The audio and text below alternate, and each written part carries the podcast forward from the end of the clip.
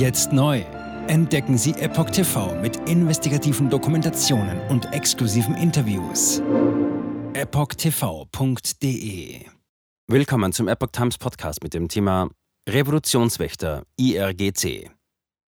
Rache mit Raketen. Irans Schattenkonflikt mit Israel. Ein Artikel von Epoch Times vom 16. Januar 2024. Raketenangriffe von iranischem Boden auf Ziele in Syrien und Irak markieren eine neue Dimension des Konflikts in Nahost. Experten sehen keine neue Eskalation, warnen jedoch vor einer besonderen Gefahr.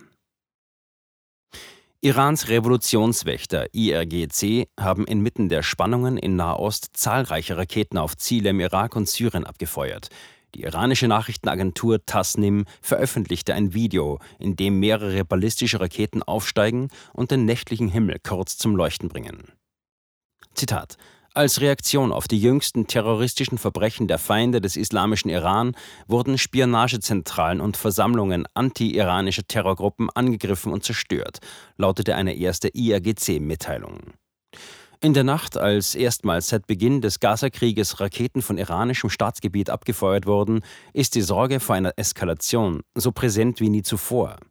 Die Angriffe mit zwei Dutzend Raketen seien Vergeltung unter anderem für die jüngsten Terroranschläge im Iran sowie die Tötung eines hochrangigen IAGC-Offiziers Ende Dezember, teilte das IAGC-Webportal mit. Zitat: Wir versichern unserem geliebten Volk, dass die Offensivoperationen der Revolutionsgarde so lange fortgesetzt werden, bis auch der letzte Tropfen Blut der Märtyrer gerecht ist, hieß es in einer Erklärung.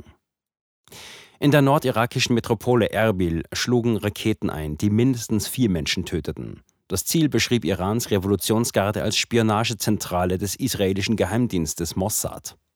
Ein bekannter Geschäftsmann soll unter den Opfern sein, dem laut iranischen Medienberichten Verbindungen zu Israel unterstellt werden.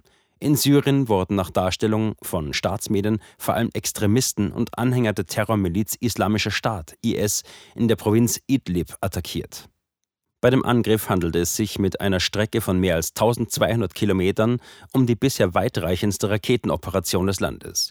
Dies dürfte auch ein klares Signal an den Erzfeind Israel sein. Es wäre in etwa die gleiche Entfernung, die Raketen vom Westen des Landes aus benötigen, um Tel Aviv oder Jerusalem zu erreichen. Iran greift Ziele in Pakistan mit Raketen und Drohnen an. Der Iran griff nach eigenen Angaben Ziele auch im Nachbarland Pakistan mit Drohnen und Raketen an.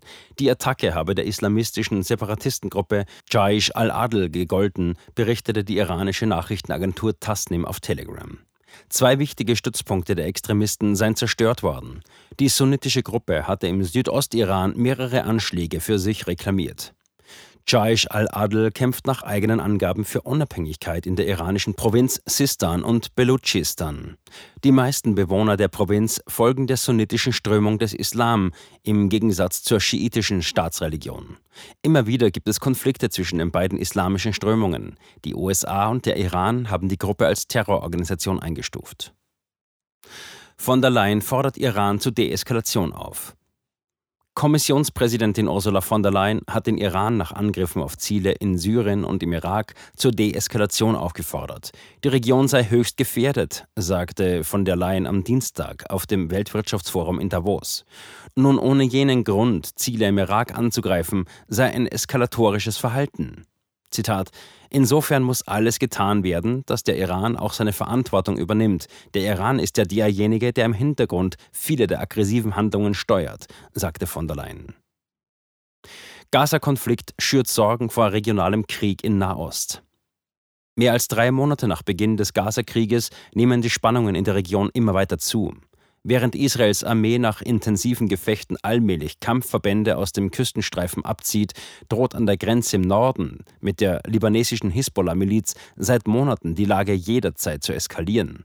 Auch die Situation am Roten Meer und im Jemen schürt Sorgen, seitdem die militant-islamistischen Houthi Schiffe auf der wichtigen Seeroute nach Israel attackieren. Die USA reagierten bereits mit Luftangriffen auf die Stellungen der Houthi-Miliz, von denen sich die Miliz bisher unbeeindruckt zeigte. Die Houthi sowie die Hisbollah sind eng mit dem Iran verbunden.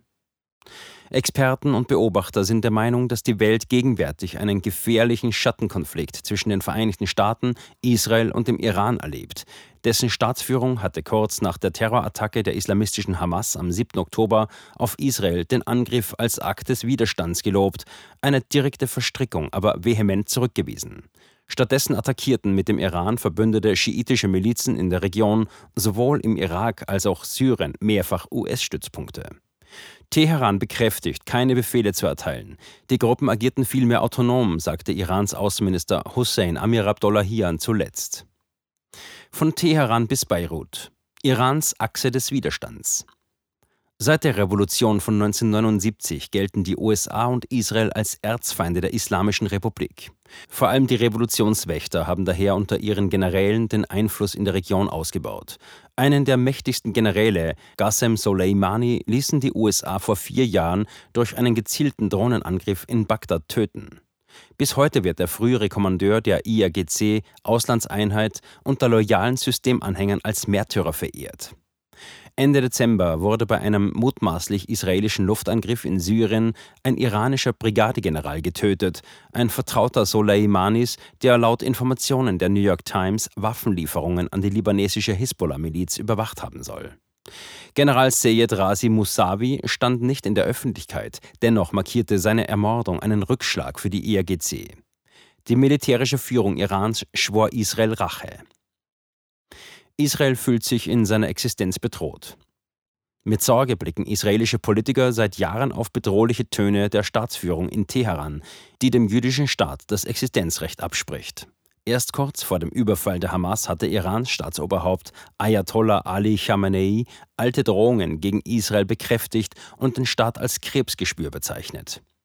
Neben der Bedrohung durch ein massives Raketen- und Drohnenarsenal fürchtet Israel auch Irans umstrittenes Atomprogramm.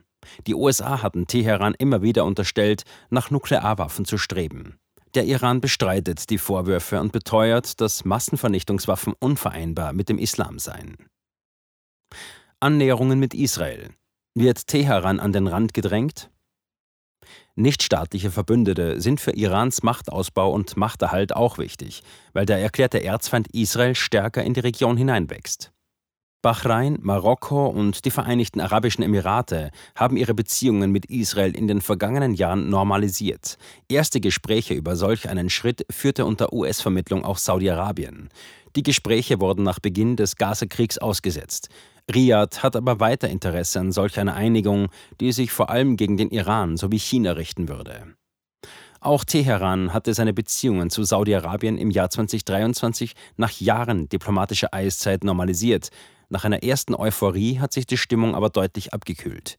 Der Iran habe mit der kühl kalkulierten Einigung beweisen wollen, dass das Land regional nicht isoliert ist, sagte Expertin Barbara Slavin von der US-Denkfabrik Stimson Center im vergangenen Herbst. Saudi-Arabien wiederum wolle beim Versuch, seine ehrgeizigen Wirtschaftsziele zu erreichen, vom Iran eine Versicherung gegen Angriffe von außen. Experten sehen keine neue Qualität der Eskalation.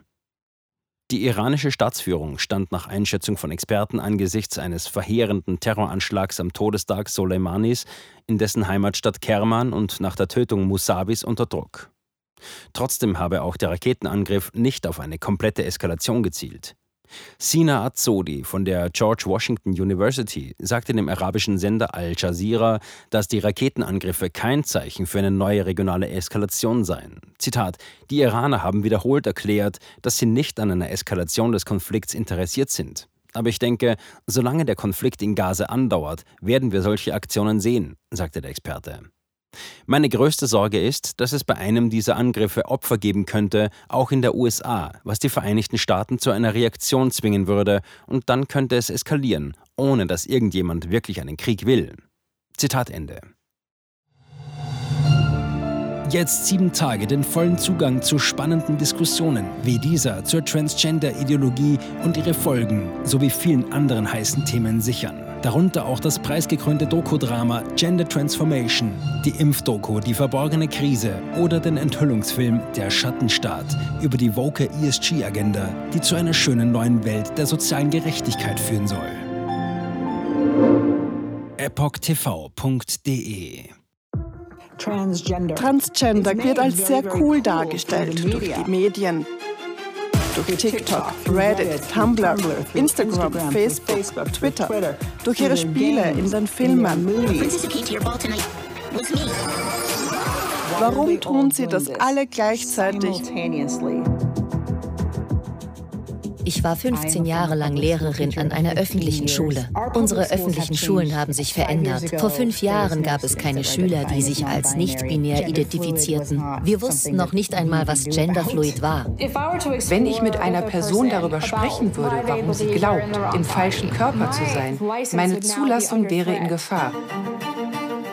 Ich sagte der Therapeutin, ich könnte vielleicht transgender sein, wüsste es nicht genau und bräuchte Hilfe. Er bestätigte mich sofort. Sie bestätigte sofort, dass ich eine Transgender-Frau bin.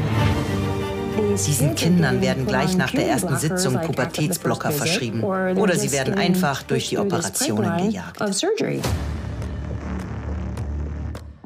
Und dann habe ich mich schlecht gefühlt, müde und erschöpft. Ich fühlte, meine Mutter sagte, ich war kreidebleich. In fast allen Lebensbereichen meines Lebens war ich einfach nicht mehr funktionstüchtig. Ich erfuhr, dass ich nur noch zwei Wochen zu leben hatte. Meine Tochter hatte Schmerzen. Sie weinte, konnte nicht schlafen, sich nicht konzentrieren, nachdem sie diese Hormone einnahm. Die Behauptung, dass Pubertätsblocker reversibel sind, ist eine Lüge.